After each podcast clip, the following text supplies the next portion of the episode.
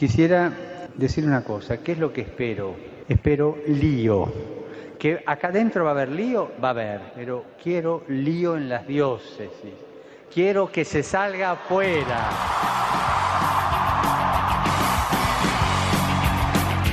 Armando Lío, con Fran Juárez desde Murcia. No puedo pelear. Muy buenas noches, queridos amigos de Radio María, seguidores de Armando Lío. Es un verdadero placer poder estar aquí una noche más, dispuestos, como siempre, a armar lío.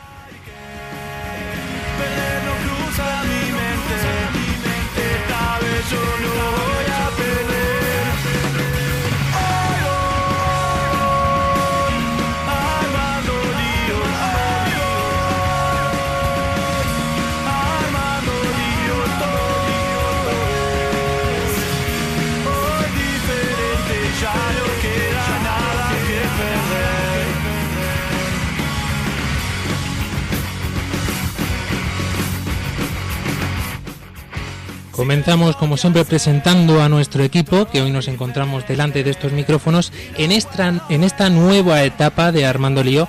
Ya sabéis que hemos cerrado un compendio de programas para descubrir y profundizar en las raíces de cada uno de nuestros países de este programa internacional, tanto para Paraguay como para Panamá, como para España. María Ángeles Gallego, esto cada vez parece más trabalenguas, ¿eh?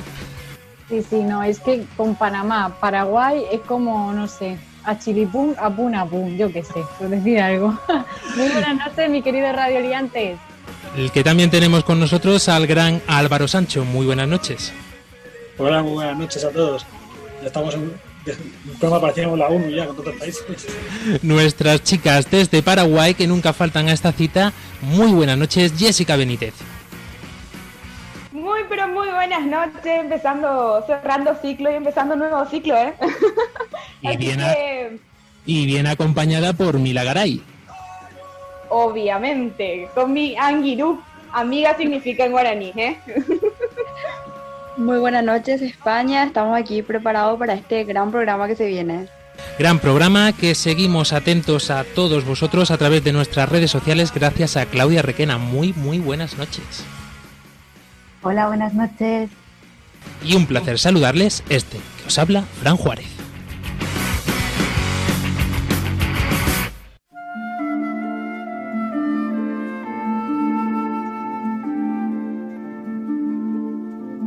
Y comenzamos como siempre poniéndonos en las manos de la Virgen.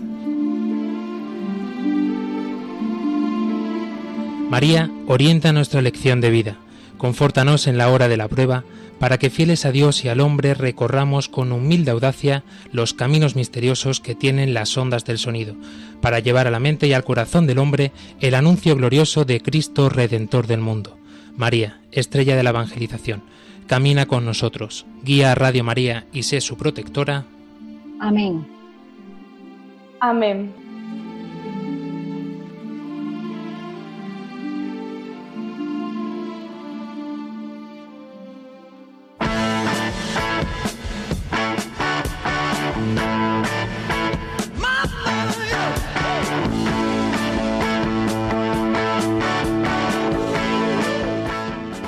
Queridos oyentes y televidentes de este canal de YouTube, y para todos los que nos estáis escuchando en diferido, tanto en Panamá como en Paraguay, como en España el domingo por la noche, os anunciábamos que comenzábamos esta nueva etapa y queríamos que se compartiera este programa con invitados. Invitados que hemos ido recopilando a lo largo de este tiempo y que, pensamos que pueden ayudarnos mucho a poder comprender esos temas tan controvertidos que muchas veces nos encanta aquí liarla en este programa de Armando Lío. Y hoy tenemos con nosotros a una plana impresionante eh, encabezada por un- una persona a la que le tenemos en este programa mucho afecto porque creo que fue de nuestras primeras entrevistas en realizarse cuando aún yo creo que no sabíamos ni utilizar un micrófono. Muy buenas noches, Diego Blanco. ¿Qué tal, Fran? Buenas noches. Bueno, cuéntanos eh, brevemente esta experiencia y rápidamente presentamos al resto de invitados cómo ha sido esta aventura impresionante de saltar a la pequeña pantalla y al mundo de Internet en general. Bueno, pues una locura, como te puedes imaginar, de, de haber hecho algunos trabajos eh, para alguna cadena estadounidense, pues poder saltar a, a un grupo como a tres media con una miniserie como esta, pues eh, una locura. Un milagro y una locura. Locura en la que se han sumergido también nuestros invitados de hoy, protagonistas de esta serie que veamos el tráiler justo al principio, por muchas razones. Vamos a comenzar presentando a las señoritas primero. Muy buenas noches, Teresa Loreto. Decía, buenas noches a todos. Teresa, que haces el papel de Sandra, esta chica con cara de buenecita, podemos decir, ¿no? No sé cómo la definirías tú. Mm, no sabe muy bien tampoco ella dónde meterse, ¿eh? Tiene un poco ahí una doble cara, pero bueno. Vamos a indagar, pero tenemos que presentar también a dos personajes impresionantes. Ellos son J y Dogo, creo que son eh, levantan pasiones eh, en todas las espectadoras. Eh, de hecho, muchos de los mensajes que nos escribían en nuestros oyentes decía, pero va a ir J, pero va a ir Pablo. Digo, sí, sí, no os preocupéis que los tendremos, los tendremos esta noche. Muy buenas noches, querido. Hola. No sé si decirte J y Dogo o Pablo y Juan Ventas. Como te apetezca. Ya, ya nosotros nos llaman de todos los nombres, así que yo acepto ya cualquier nombre. Bueno, sé, sé que tenéis eh, un encuentro dentro de poquito y vas a poder estar solamente un ratito con nosotros, pero sí queremos eh, conocer vuestra perspectiva sobre este proyecto en el que os habéis visto inviscuidos. No sé exactamente cómo fue, cómo fue. Por ejemplo, Pablo, cuéntanos cómo fue esta iniciativa. No sé si Diego os llamó por teléfono y dijo, chicos, os quiero en la serie. Pues fue muy, muy providencial, porque la cuestión es que un día de casualidad vamos a la misma academia de, de arte dramático, eh, Teresa y, y Juan y yo. Y un día de casualidad volvimos en metro juntos, que es algo que no suele pasar por, por cuestión de horarios, y estamos juntos y nos dijo Teresa, oye, eh, da la casualidad de que, de que he ido a un, a un casting y están buscando un par de chicos, así que si queréis presentaros y, y a ver qué pasa. Y de por esa conversación casual en el metro, acabamos yendo, nos acabaron cogiendo y salió todo esto. Impresionante. ¿Y cómo es, Juan, eh, desarrollar el papel principal de este receptor de cintas de cassette chapado a la antigua? Pues, hombre, la verdad que fue bastante interesante. A mí me, me- me ha encantado poder hacer esta serie y, y no me esperaba para nada, para nada eh, la repercusión que está teniendo y, y por eso a, a mí me hace una especial ilusión el, el haber tenido la oportunidad de hacer esto, porque yo creo que es, que es una oportunidad muy especial eh, que agradezco muchísimo, por supuesto, a, a los directores y a toda la gente que lo ha hecho posible. Y, y eso, la verdad, que ha sido una pasada. Yo súper feliz. ¿Qué destacarías de tu personaje? ¿Te sientes identificado con él? No sé. Hmm. Eh, hombre, sí que es un personaje que es más serio, porque yo en general soy una persona muy, muy alegre, muy feliz, que estoy todo el rato hiperactivo, y este personaje es muy relajado y no expresa mucho a veces, y por eso a mí al principio pues me costó un poco. Pero, pero sí que me fue fácil entenderle y, y todos los problemas y dilemas que tenía sí que se acercaban a dilemas que también he podido tener yo y, y por eso yo creo que también eh, está funcionando tanto, porque, porque yo creo que son dilemas muy cotidianos y problemas que le pueden pasar a, a toda la gente que pueda ver la serie. Por eso me, me gusta bastante. María Ángeles Gallego. Una pregunta corta para Juan. ¿Aprendiste antes de hacer el- la serie a poner radiocasete o tenías idea ya de antes? Porque eso ya es difícil. Pues curiosamente sí que sabía, eh, pero tampoco sé muy bien por qué, porque nunca he tenido yo un, un radiocasete ni nada. Pero bueno, sí que es verdad que tenemos un radiocasete en casa, es verdad, y cuando éramos pequeños sí que teníamos algunos casetes. Pero, pero vamos, que yo tendría cinco años, o sea, de haber visto a mi madre de pequeño.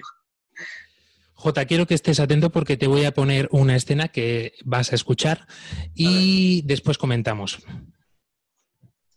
Probando, probando. Hola, soy yo. Si te sorprende escuchar mi voz, es porque sabes que he muerto. Pero no te preocupes, en estas cintas no te voy a echar la culpa. Te lo prometo. Quiero una cosa, solo eso, porque tienes derecho a saberlo. Tienes derecho a saber las razones por las que he muerto por ti. Yo me pregunto, eh, querido Juan, ¿qué se le pasa por la cabeza en ese primer instante, que es así como comienza por muchas razones, ¿qué se le pasa a J en ese momento por la cabeza? Yo creo que lo primero, eh, flipar y pensar que esto es una broma, eh, supongo. Pero sí que es verdad que, que también le, le, da un toque de curiosidad y, y le plantea una duda y le planta esa semilla de esto parece una broma, porque al principio tú escuchas eso y dices, eh, no puede ser esto nada cierto, pero es verdad que también eh, yo creo que le, le, pone a él algo que, pues un vacío que él podría estar sintiendo, porque él tiene, tiene pinta de que eh, anteriormente a, lo que pasa en esta serie no tenía él mucho, que le faltaba algo, ¿no? Y yo creo que al escuchar esto dice, puede que eso sea ese algo. Y, eso es lo que él le impulsa, yo creo, a seguir escuchando las cintas, la, la curiosidad y, y esa duda que se nos plantea cuando vemos algo, algo extraordinario en nuestras vidas, que decimos, qué curioso, ¿sabes? Y lo que todos nos preguntamos, ¿quién habrá llamado a casa? no, lo que todos nos preguntamos, eh, ¿qué se le hubiese pasado por la cabeza a Juan si hubiese recibido esta cinta? Hombre, yo supongo que eh, también habría flipado y también habría pensado que era este broma, Hombre, yo creo que personalmente no sé si hubiera creído de verdad que esa persona era Jesús, eh, porque yo creo que él tiene otros métodos, no para llegar hasta nosotros. Pero, pero bueno, yo supongo que por curiosidad también hubiera seguido escuchando. Digo, si alguien se ha tomado la molestia de, de hacer estas cintas. Vamos a ver qué es lo que pasa ahora con Dogo. Atentos. O sea que Dios Todopoderoso decide aparecerse a un tipo tan gris como tú y lo hace por medio de un Walkman. Sé que suena cachondeo, pero te digo la verdad. Pues no sé. Hasta los Jedi se aparecen con una hora de fuerza. En fin, Dios. Un poco cutre, ¿no? Quiero decir, no impresiona nada. ¿Sabes cuál es tu problema? Que tienes sueños pequeños. Y no debes tener sueños pequeños. Porque al hacerse grandes se pixelan. Te lo juro por Mr. Cookie. Eres un huevo Kinder, Dogo. Conquista tus sueños y sé feliz, mi joven Padawan. Pero déjate de dioses que hablan por Walkman. Es raro, tío. Muy raro. La religión es como un, un, entierro de beatas viejas. Es todo en blanco y negro. Pues a mí no me suena a perder. Me suena a ganar.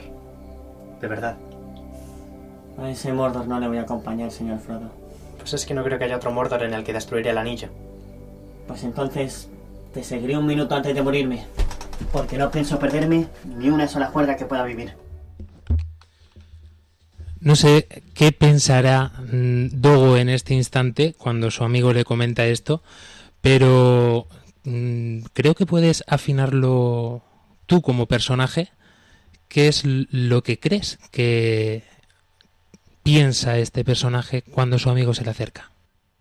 Eh, en esta conversación en particular, a mí me parece que es, es verdad que visto desde, desde la perspectiva de, de, de, querer que J realmente emprenda ese camino, pues es a veces es difícil comprender el, el, el, la perspectiva de Dogo, de Dogo que piensas, joder, Dogo tendría, tendría que estar ahí para J, pero yo lo que veo es que a él se le parte el corazón, que ese amigo con el que ha hecho todo siempre, de repente, tiene que tomar un camino al que no le puede acompañar y que es algo durísimo para, para Dogo. Entonces, eh, a mí, dentro del personaje de Dogo, que es como la amistad, básicamente el personaje de Dogo es se define como el amigo de J, me parece una escena como muy, muy, como muy importante, muy, muy crucial para el personaje de Dogo, en el que, en el que es el momento en el que dice, joder, no puedo acompañar a, a mi amigo en este camino, este amigo que siempre he tenido me lo están arrebatando y que creo que, que es algo que mucha gente ha experimentado en distintas circunstancias y sí, no sé, me gustó, me parece una escena muy, muy crucial. Y de forma similar, eh, podríamos decir que tú, como Pablo, eh, hubieses experimentado algo parecido o no? Eh, claro que sí, sí.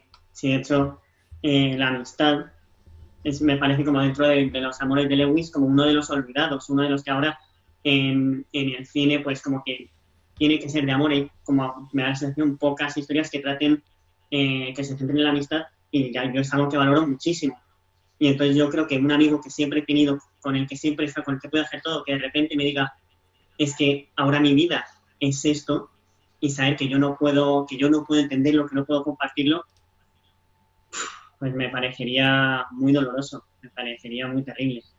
Entonces, me, gusta que, sin hacer spoiler, nu- nunca se acaba ahí. Siempre hay un punto en el que no, no hay nada que te, que te pueda separar de un amigo. Entonces, me parece muy, muy bonito también lo que plantea la serie, que nada pone un punto final.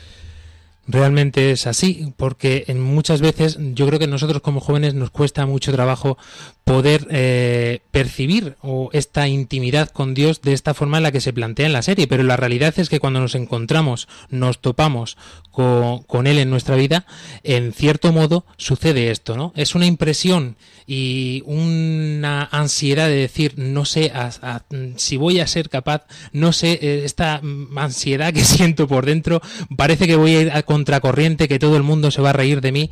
Eh, supongo que vosotros lo habéis experimentado igual en vuestra vida personal y de igual forma pues a través de este rodaje, ¿no?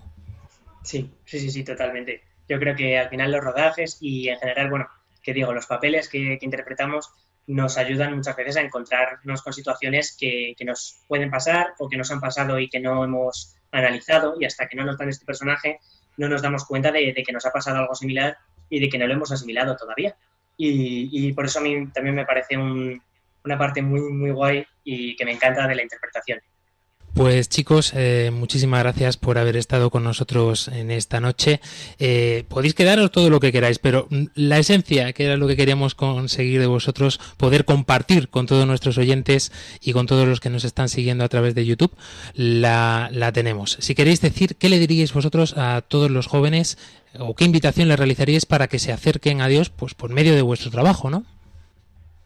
Mm, eh, hombre, bueno, yo creo que, que ver la serie y escuchar eh, los mensajes que se dicen en la serie es un buen, un buen punto para empezar, pero yo creo que lo que les diría es que lo intenten, que busquen a algún amigo que tengan que esté más cerca de la iglesia y que por intentarlo, que yo creo que no pierden nada, que de hecho es todo lo contrario, que yo creo que es muy posible que ganen algo que, se, que les puede servir para toda su vida de verdad y que merece la pena, que es probarlo, que es de verdad, que el, no ya lo tienen, el esto no existe ya lo tienen, que lo prueben de verdad con un amigo de confianza y, que le busquen, que le busquen porque yo personalmente juro que merece la pena. Pues muchísimas gracias chicos por haber estado con nosotros esta noche. Como digo, podéis quedaros el tiempo que podáis o que queráis y si no, pues nos despedimos. Eso sí, os voy a dejar con un mensajito, con un mensajito de otra compañera que no ha podido estar con nosotros, pero ha querido estar de alguna forma. Bueno, lo primero, lo siento porque me ha sido totalmente imposible conectarme hoy, pero aún así quería saludar a mis compañeros, a Diego y sobre todo pues pasarme a contaros un poquito qué ha significado para mí participar en este proyecto y por qué no podéis dejar de ver esta serie. Lo primero que, bueno, ha sido una gran experiencia para mí, no me lo esperaba absolutamente para nada y estoy súper contenta de poder haber participado en este proyecto. Y bueno, pienso que nadie debería dejar de ver esta serie porque es una serie que lanza un mensaje lleno de esperanza, que te invita a seguir siempre hacia adelante a pesar de los problemas de la vida, que te enseña a valorar muchas cosas, a darle valor a ciertas cosas y a lo mejor no a otras. Pienso que es una serie que no te deja indiferente, que te hace plantearte muchas preguntas cuando la ves, de hecho lo sé porque mucha gente conocida me ha dicho eso.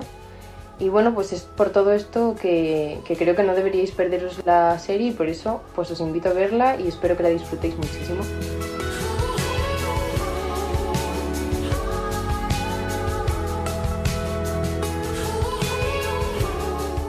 Palabras de otra gran protagonista de esta serie que parece que es mm, secundaria, pero yo creo que más de uno lo hemos visto reflejados en muchas eh, situaciones con Vero, ¿no?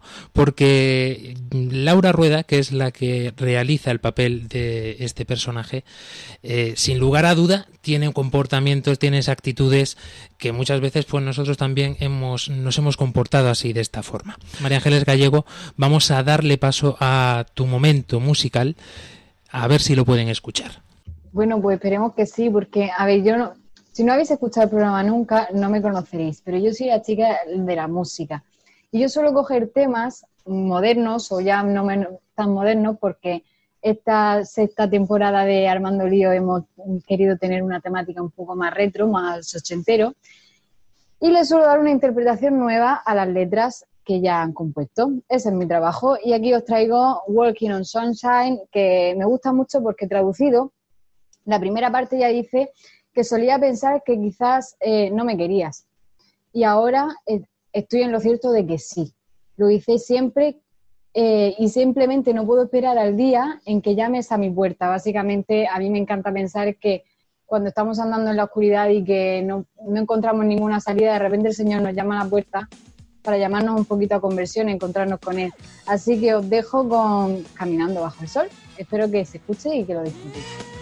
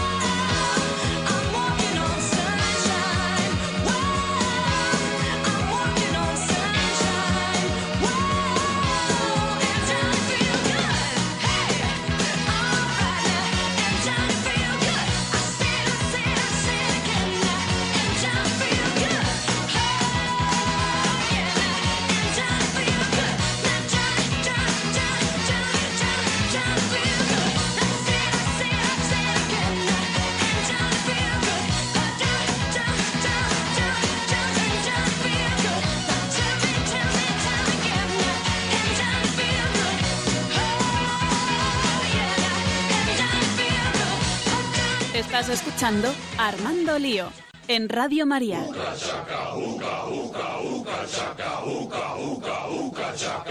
Continuando con el programa, mm, es momento de pasar a conocer también un poquito más de cerca el personaje de Teresa Loreto.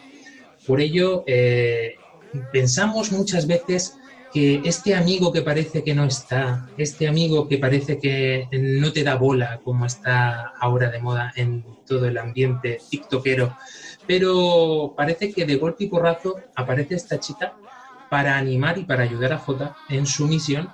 Yo no me atrevería a decir que es eh, como este compañero de fatigas de Frodo Bolsón, Sam, pero sí en cierto modo es eh, esa chica que está viviendo, que está experimentando algo similar, algo parecido, y que sin ella, pues Frodo no llegaría tampoco hasta Mordor. Todos me entenderéis, los que conocéis un poquito al director de esta obra, por qué hago referencias al Señor de los Anillos, pero todo a su debido tiempo. Cuéntanos, Teresa, ¿qué significa para ti tu personaje?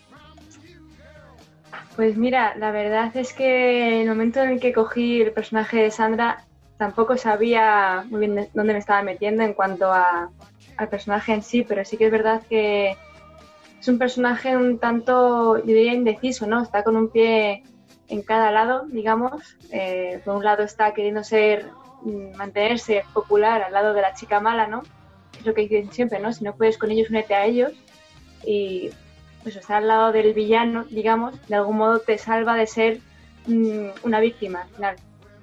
Y a la vez también está, pues efectivamente, cuando ve a Jote, conoce su historia, está un poco viendo, vamos, viendo, viéndose identificada, como tú decías, y queriendo ayudarle, ¿no? Al final te tira más el, el- el- el- vamos, la verdad, al final. Y es un poco por ahí donde empecé a coger el personaje, ¿no? Esa- en esa dualidad, en ese no saber dónde estar y querer estar siendo popular, pero a la vez queriendo seguir la verdad en ese momento. Y no sé, al final se me hizo un personaje muy completo, yo creo. ¿Qué crees que tiene Teresa en común con este personaje? Uf, pues la indecisión en general es una de mis características en cuanto a cosas eh, banales, quiero decir. Pero, pero sí que es verdad que vamos, mi infancia nos aleja mucho de las. Vamos, mi, juventud nos aleja mucho de las inquietudes que tiene el personaje de Sandra, ¿no? Eso de, de dónde me coloco, un pie en cada lado, eh, dónde voy a sufrir menos o dónde puedo mantener más la fachada eh, con los amigos, los no amigos, todo esto, ¿no? La popularidad, al fin y al cabo. Y pues principalmente eso. Entonces no me costó mucho empatizar y mm, sumergirme en el personaje, en parte por eso, ¿no? Que al final cogí un poco de mi experiencia vital y se la cargué a Sandra ahí, a los hombros. Sus compañeros yo creo que han huido porque se esperaban una pregunta un poco complicada. Eh, aquí nos gusta armar lío y nos gusta liar también un poquito a nuestros invitados. Entonces, con total libertad, respondes o no. Eh, ¿Cómo has experimentado tú en tu vida eh, esta, esta amistad o esta relación con Dios? Pues la verdad es que sí que es verdad que el momento en el que empecé el proyecto, por ejemplo, que para mí lo considero como el momento de recibir las cintas, ¿no? Recibir este guion y este personaje para interpretarlo, eh, al principio era un poco, o sea, vamos, lo vi desde el punto de vista de, pues yo conozco a Dios, otros no lo conocen, ¿por qué no voy a poner mi granito de arena para poder llegar a esa gente que no sabe que hay alguien que le quiere por encima de todo? y que dicho sea al aire suena muy, muy poético, pero en cuanto lo experimentas, realmente el saber eso, que, que tienes ahí un amor incondicional, eh, se te llena el pecho de, de alegría. Entonces, eh, a mí, cuando se me dio esta oportunidad, no me lo pensé dos veces. Eh, fui de cabeza. Sin pensar también las consecuencias que podría tenerme tanto como actriz o como persona. O sea, eh, es verdad que luego reconozco que a la hora de, de estrenar la serie y demás, sí que he tenido esas inquietudes de decir, jolín, ¿y ahora cómo va a ir mi vida profesional en, todo esto? ¿Cómo se me va a ver? Eh, pero es que al final eh, apostar por Dios es una apuesta segura y lo he experimentado así. Entonces sí que quiero de algún modo ser eh, un testigo y un, un, ¿cómo se dice? un testimonio de que esto es así, ¿no? De, yo he puesto aquí, me, me la he jugado de algún modo, y entrecomillado, porque al final hay maneras más gordas de jugárselo, pero eh, eso, he apostado por Dios ahora y habrá gente que por mi apuesta habrá llegado a conocer a Dios, entonces eso ya es un ciento por uno bastante grande. Una experiencia sin lugar a duda que hace eco de cómo esta serie puede cambiar la vida, no solamente de los que estamos al otro lado y la vemos, sino incluso dentro de los propios personajes. Diego Blanco, cuéntanos, eh, antes de nada, eh, en principio, cuando te pones a trabajar en esta serie, supongo que te encontrarías muchas mm, puertas cerradas o fue todo fácil, no sé cómo fue eso exactamente. Eh, Más que difícil, fue largo. Eh, esta idea viene tres años antes de, de su ejecución, y, pero yo no puedo decir que ha sido difícil, porque me he encontrado con un apoyo muy grande por parte de los productores de toda la Universidad de San Pablo CEU y de la Asociación Católica de Propagandistas, la CDP.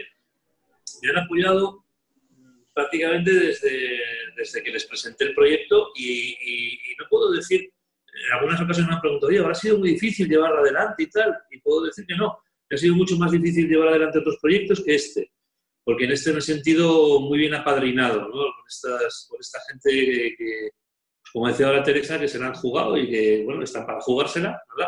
Eh, como propagandistas que son, y, y entonces pues han apostado por ello desde el minuto cero y nos lo han producido, nos han apoyado y en la difusión, etcétera. O sea que maravilloso. No, no, no- ha sido difícil, simplemente ha sido un poquito largo, pero no difícil.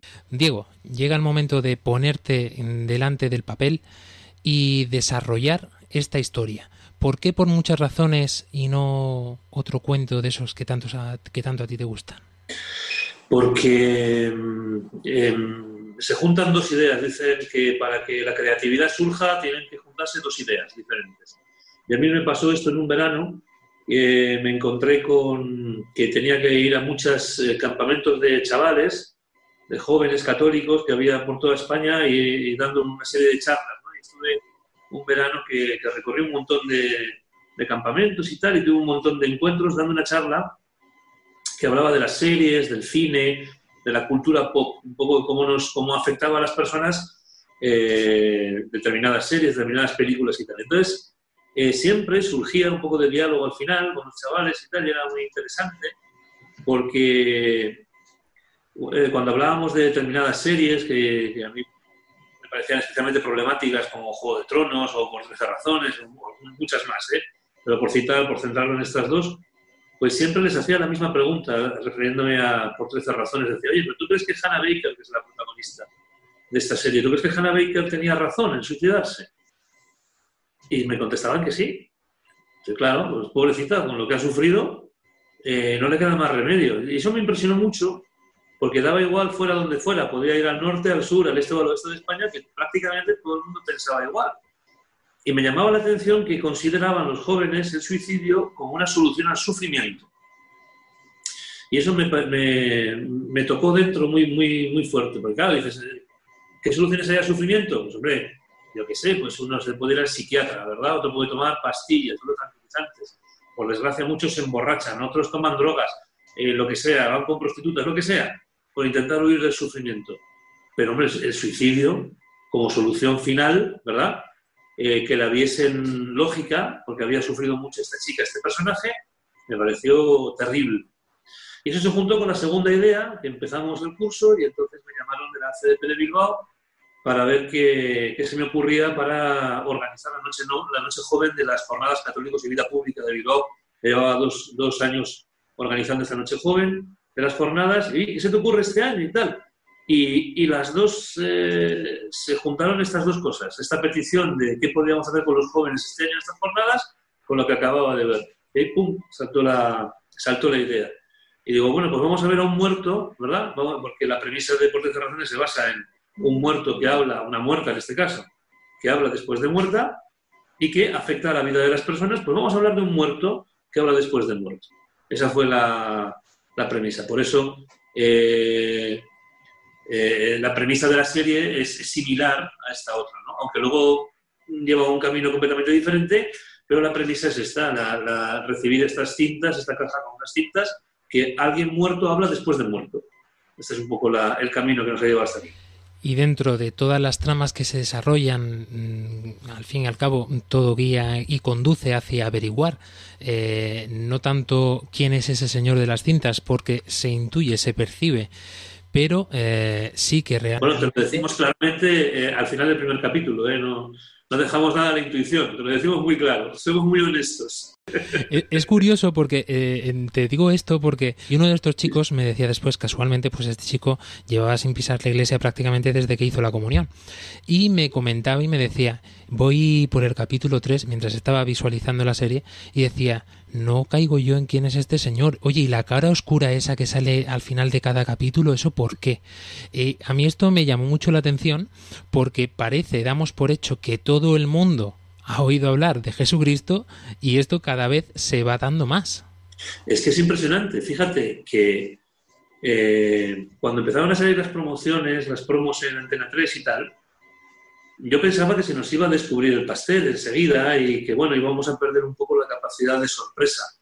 Pero es que nadie entendía de qué iba la serie. Era curioso porque, por eso yo digo siempre que hemos hecho la mejor campaña de publicidad de la historia sin querer, porque todos los medios especializados empezaban a hablar y decían, aquí viene la producción barata, la copia barata de Por 13 razones, que si low cost, que si tal. Y yo cuando veía eso me maravillaba porque decía, qué fantástico, no se están enterando de nada. Era genial porque yo digo, lo van a ver, se van a pensar que es una producción barata y se van a pegar un susto maravilloso. Porque efectivamente, y eso se ha conseguido, ¿eh?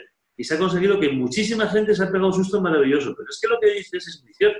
Yo recuerdo un amigo mío de mi comunidad que cuando estaba en Alemania decía que tenía un compañero que, que no conocía quién era Jesucristo y un día tuvo que llevarle una cruz, así, ponérsela delante y decirle, mira, es que es este y tal en Alemania, que no está, que decir, que no, no, sé, no es Sri Lanka, no sé cómo decirte, ¿no?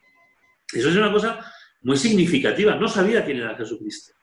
Y este chico que me comentas le pasa lo mismo. No, sabe quién es Jesucristo, aunque le pongamos el rostro entero de Jesucristo. El primer cartel era todo el rostro eh, de Cristo. Y no, da igual, porque no sabían quién era. Y eso es una cosa terrible, que no se tiene que hacer caernos del caballo y darnos cuenta de que España es tierra de misión.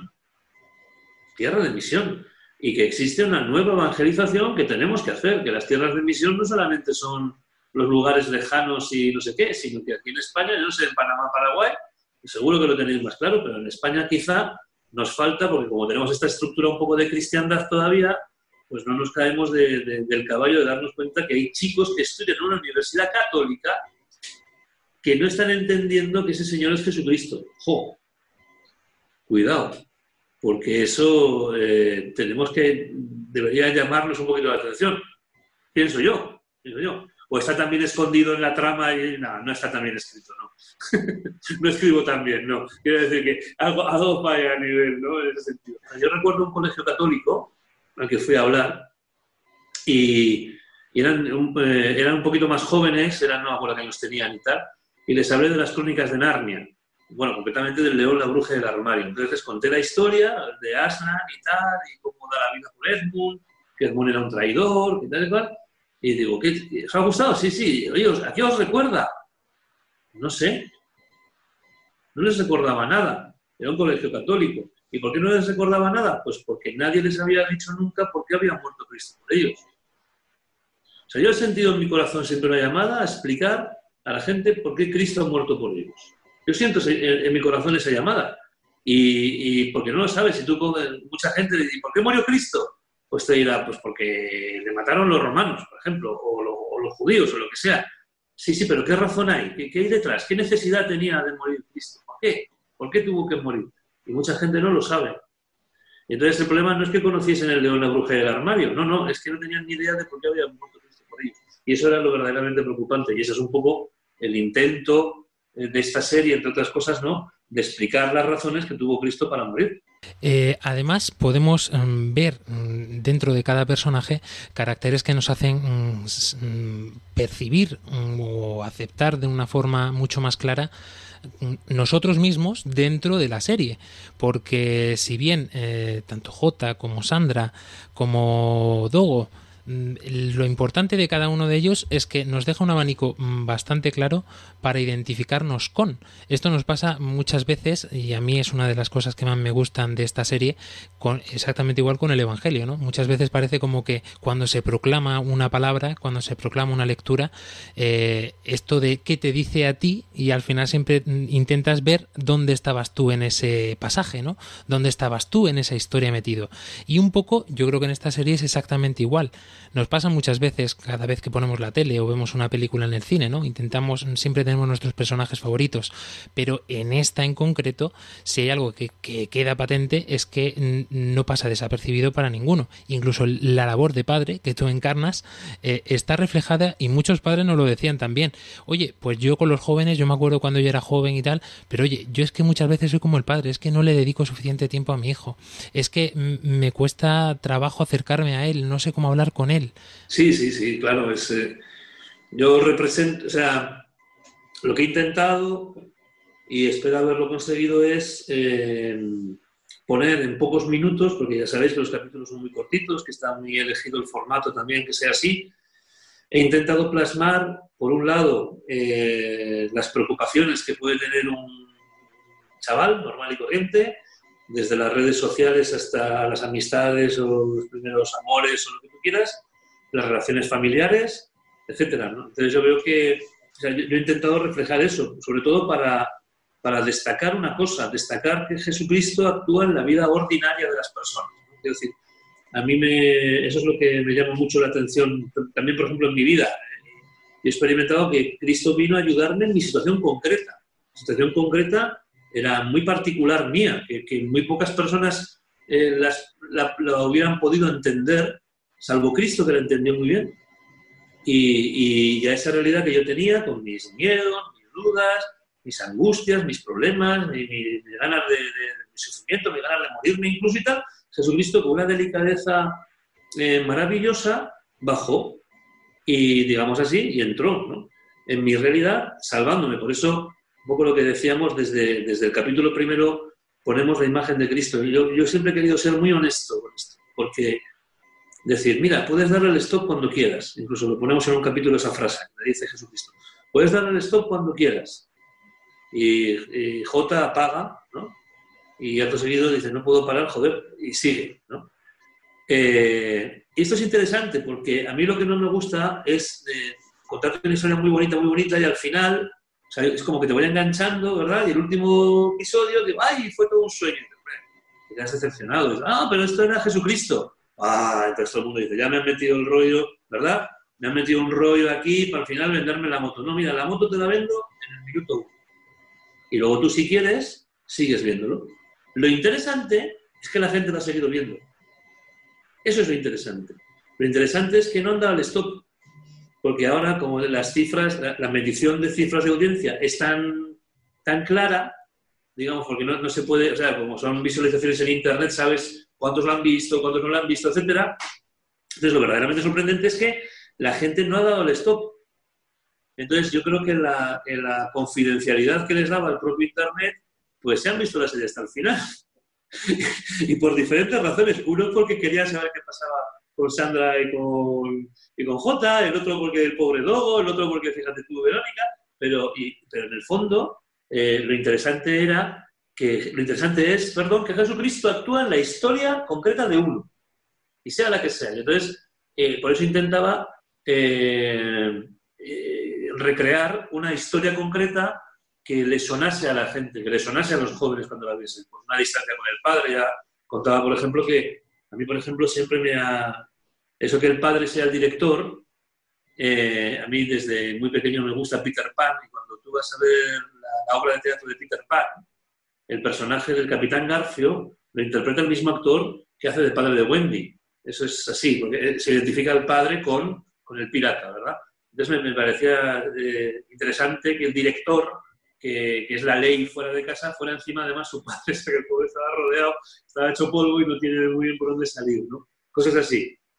Pero, eh, eso es un poco lo que, lo que hemos pretendido, que la gente se pudiera sentir. Pobrecito J, sin duda alguna, porque encima era el, su director. Entonces, qué complicado, qué complicado. Terrible, eh, terrible, Bueno, una obra magnífica y estupenda que hoy, mirando, echando un poquito un vistazo por internet, la friolera de más de 40 millones de, reprodu de reproducciones eh, en todos los formatos, porque claro, esto ha sido un poco un, una explosión, ya sabemos cómo es el mundo de internet, y no solamente a través de la fuente eh, principal de A3 Media, sino mm, se han hecho ya duplicaciones de la obra por todos lados y, la gente no para de verlo y cada vez se va extendiendo más. Y nosotros también queríamos un poco con el programa de esta noche, pues eh, gracias también a que estamos emitiendo en estos tres países estupendos, que llegara también este mensaje. Antes de nada, mm, Álvaro Sancho quería comentarnos una cosita brevemente. Sí, bueno, no es una mezcla entre una reflexión y una pregunta eh, yo creo que para que una serie mmm, funcione, tiene que haber un equilibrio entre, que te guste, o sea, que, es una cosa que tú quieras ver y que te sientas reflejado, ¿no? Porque todos queremos, por ejemplo, los hombres todos queremos ver películas de acción porque nos gustaría, siempre nos gustaría nuestro interior de a nuestro enemigo mm, pegarle un tiro, a lo mejor, y, pero, eh, pero en el fondo, si es una cosa muy fantasiosa de que, de que pues, no te sientes identificado y no, no te engancha la serie. No sé, tú sí como lo ves, digo, que vamos, yo pienso que, es, que esta serie es un poco en anhelo que- uno que tiene de, de- de- realidad de, de- escuchar a, Jesucristo, de la historia de salvación. Es fundamental lo que, lo que estás diciendo, porque, o sea, vamos a ver, el cine o las pantallas o, o todo esto lo que tiene es que, que produce en nosotros una sensación de imitación inconsciente, ¿no? Es decir, eh, esto está muy estudiado. Cuando uno ve Titanic, por ejemplo, ¿no? Eh, no puede evitar hacerse la pregunta, ¿qué hubiera hecho yo? O sea, yo me hubiera metido en un armario y me hubiera lanzado en el armario a ver si flotaba, me hubiera puesto con los de primera clase y le hubiera pegado al otro. ¿A qué os ha pasado eso, no? Me imagino, todo el mundo, es natural. Eso son lo que se llaman las neuronas espejo. Es una cosa que actúa de forma inconsciente, ¿no? Y entonces eh, es lo que hace que nosotros vivamos lo que estamos viendo. Por eso nos angustiamos cuando un- una película hay un incendio y está a punto de, de coger a, ¿no? a quien sea, o cuando un tiburón, o, Dios no lo quiera, un sarnado venga de los cielos y se nos coma, ¿no? Eh, por eso nos angustiamos y tal, porque, ten- porque tenemos esa capacidad de vivir. O sea, nosotros somos capaces de aprender, aprendemos imitando acciones, imitando acciones que se llevan a cabo en la pantalla. Aprendemos así. Es como cuando un niño, a un bebé, lo tienes en brazos, le sacas la lengua así un poquito y el bebé saca la lengua. Es lo que se llaman las neuronas espejo. Entonces, cuando, cuando vemos una serie, lo que nos pasa es que estas neuronas espejo envían esta información de movimiento al cerebro y, eso hace que se reproduzca la misma actividad neuronal que si estuviéramos haciendo eso. Por ejemplo, si está un tío corriendo, huyendo de la policía, nuestras neuronas espejo producen esa sensación de que estamos corriendo delante de la policía. Por tanto, ya no es una cosa simplemente que aprendemos, por decirlo de alguna manera, sino que lo vivimos, ¿vale? Vivimos lo que vemos. Y eso es muy importante. ¿Por qué es muy importante? Porque si nos pegamos toda la vida viendo series horribles y de, de- de, mm, pesimistas, horrorosas, que donde salen incestos, donde salen violaciones, donde salen tal, y todo eso se justifica, nosotros de manera inconsciente estamos viviendo lo que estamos viendo. Lo vivimos a nivel neuro- neuronal. A nivel neuronal. Por eso se justifican acciones que, hace poco tiempo, hace relativamente poco tiempo, hubiera sido imposible eh, justificar. No quiero entrar en el tema de género, de lo que sea, ¿no? ¿Qué, qué hay que hacer? O sea, ¿qué, qué me parece a mí? Vamos a poner en la pantalla otras cosas porque nuestras neuronas espejo también las van a aprender. Vamos a poner un buen ejemplo. Vamos a poner un buen ejemplo. ¿Y cuál es el buen ejemplo? Y claro, el problema que tenemos muchas veces es que contamos las vidas de los santos, ¿verdad? Eh, de manera que parece que los santos han nacido sin pecado original, ¿verdad? Parece que los santos han sido siempre buenísimos y que nunca han roto un plato. Bueno, eh, a mí siempre me gusta mucho pensar en los santos que fuman, ¿no? Que digo yo, eh, que eran unos gamberros y que, en fin, pues eran pecadores como tú y como yo, ¿no? Pecadores. Entonces, vamos a poner la historia de un chico que no lo tiene claro, de una chica como el personaje que hace Teresa, que lleva una doble vida. Y no vamos a hacer una conversión rápida, no vamos a engañar a la gente, vamos a decir... A mí me gusta mucho al final cuando, cuando Teresa, o sea, cuando Sandra le dice a J. dice, no, perdóname, no, no, no, he podido decir la verdad en tu cuarto esta mañana. Y dice, bueno, yo tampoco he podido perdonar a mis padres, pero no, he aprendido a no fiarme de la gente que me lo ofrece todo para allá, ¿no? Entonces digo, "Hombre, eso, eso ya, nuestras neuronas espejo ya, algo han cazado. ¿Sabes lo que te quiero decir? Algo, algo han pillado. Entonces, no sé si te he contestado o no, pero, pero por ahí va la cosa. Tenemos un minutito, Milagray, brevemente. el- No, en realidad sería más bien un comentario que tengo al respecto de la serie. Eh, vi los primeros capítulos y me, me gusta mucho cómo, cómo hicieron el hilo representado a Jesús en, en la grabación. ¿Por qué? Porque se nos dice siempre que Jesús a nosotros nos llama o nos hace una invitación para que le sigamos. Y, y en la grabación es lo mismo. Tipo, hay una parte en donde dice, si quieres seguir escuchándome, hazlo, si no, déjalo. O sea, no te voy a jugar, no te voy a decir nada. Y, y me, me llega mucho eso porque, así como dijeron, en estos momentos eh, hay mucho, hay mucha desanimez, ¿verdad?, de parte de la gente por el tema de la pandemia. Y es como que también esta serie eh, nos hace ver de diferentes maneras eh, las razones, valga la, la redundancia, de por qué tenemos que seguir o por qué tenemos que estar alegres o cosas así. Entonces me gusta, me, me, me agradó mucho esa, esa forma de, de invitación o de llamado también peculiar que tuvo la serie. Muchísimas gracias, Milagros, muchas gracias. Muchas gracias. Una invitación, sin lugar a duda, que hacemos y proyectamos a todos los que nos estáis viendo ahora, a todos los que nos estáis escuchando también en este domingo, y no nos queremos ir sin recuperar un trocito de este personaje magnífico que es Sandra, porque eh, es importante lo que dice y la respuesta la tendréis que ver después. Vamos a verlo.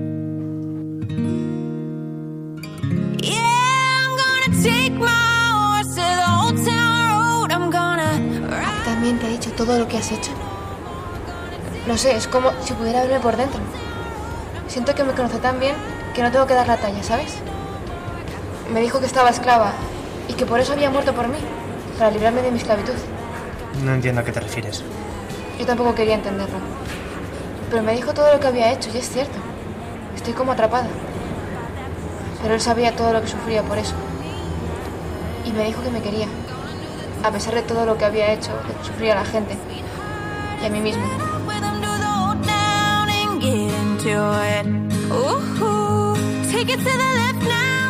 Un mensaje sin lugar a duda que no está para nada de moda en el mundo que tenemos ahora mismo. A ver, a ver quién te llega a ti, le haces una cosa impresionante. Iba a decir una palabrota, pero sí, en cierto modo es así, ¿no? A ver quién te hace daño y tú tan tranquilo mm, vas y le dices, mm, te perdono porque te quiero. Ya está. Eh, no sale de nosotros, es algo que tienes que vivir, que tienes que experimentar. Y es un poco lo que por muchas razones quiere mostrar, en esencia, y es un poco lo que nosotros con este programa especial de lío por razones queríamos mostrar. Antes eh, de culminar es necesario, Teresa, Lore, eh, Teresa Loreto, que nos cuentes, que no hagas esta invitación a todos a poder volver a ver los que ya lo hemos visto y a poder a ver por primera vez aquellos que no lo hayan visto, por muchas razones. ¿Cuáles son las tuyas? Pues la verdad, eh, la primera razón es porque siempre hace falta que lo sepas o no, o sea, conozcas a Dios o no lo conozcas, hace falta siempre ese recordatorio de que eso está ahí, de ese amor incondicional que decía antes, ¿no?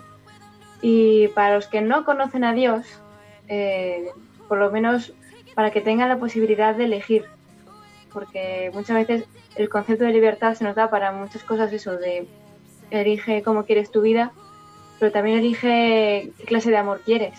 Y si no lo conoces, no puedes elegir. Entonces creo que es clave ese punto de conocerlo antes de poder rechazarlo de algún modo. Pues muchísimas gracias Teresa Loreto por habernos acompañado en esta noche y te esperamos en, en cualquier otro momento. Ojalá sea así. Diego Blanco, un placer como siempre poder estar contigo ante estos micrófonos de Radio María y muchísimas gracias por mm, ofrecernos este don que te ha regalado el Señor de poder contar historias. Hay quien dice que eres un cuentista, me alegro. Es verdad, y, y mucha honra, ¿eh? mucha honra. Muchas gracias a vosotros ¿eh? por invitarme. A vuestra disposición para lo que queráis. Pues un placer poder haber estado aquí de una forma u de otra. Eh, sentimos, mm, lamentamos, ya sabéis que este programa se hace desde la precariedad. Eh, ya sabéis que no tenemos equipos grandes, equipos técnicos. Aquí con un ordenador y con un microfonito hacemos el programa de Radio María desde Murcia.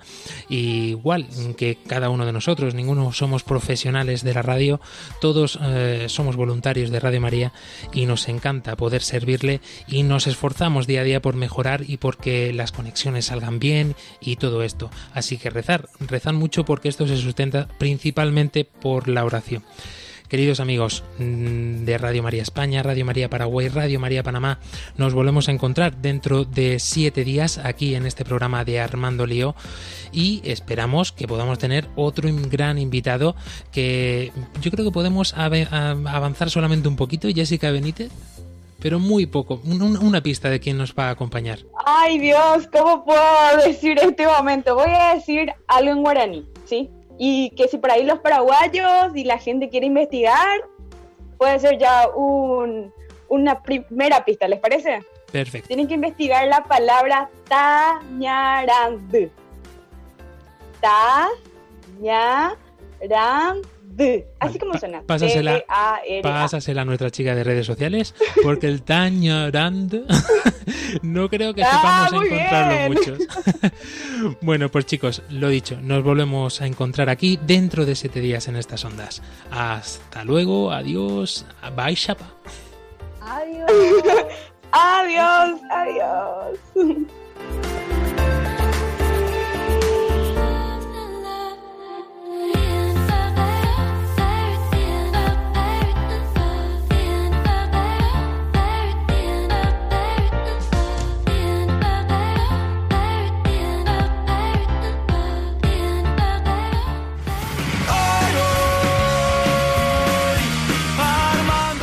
Armando Lío, con Fran Juárez desde Murcia.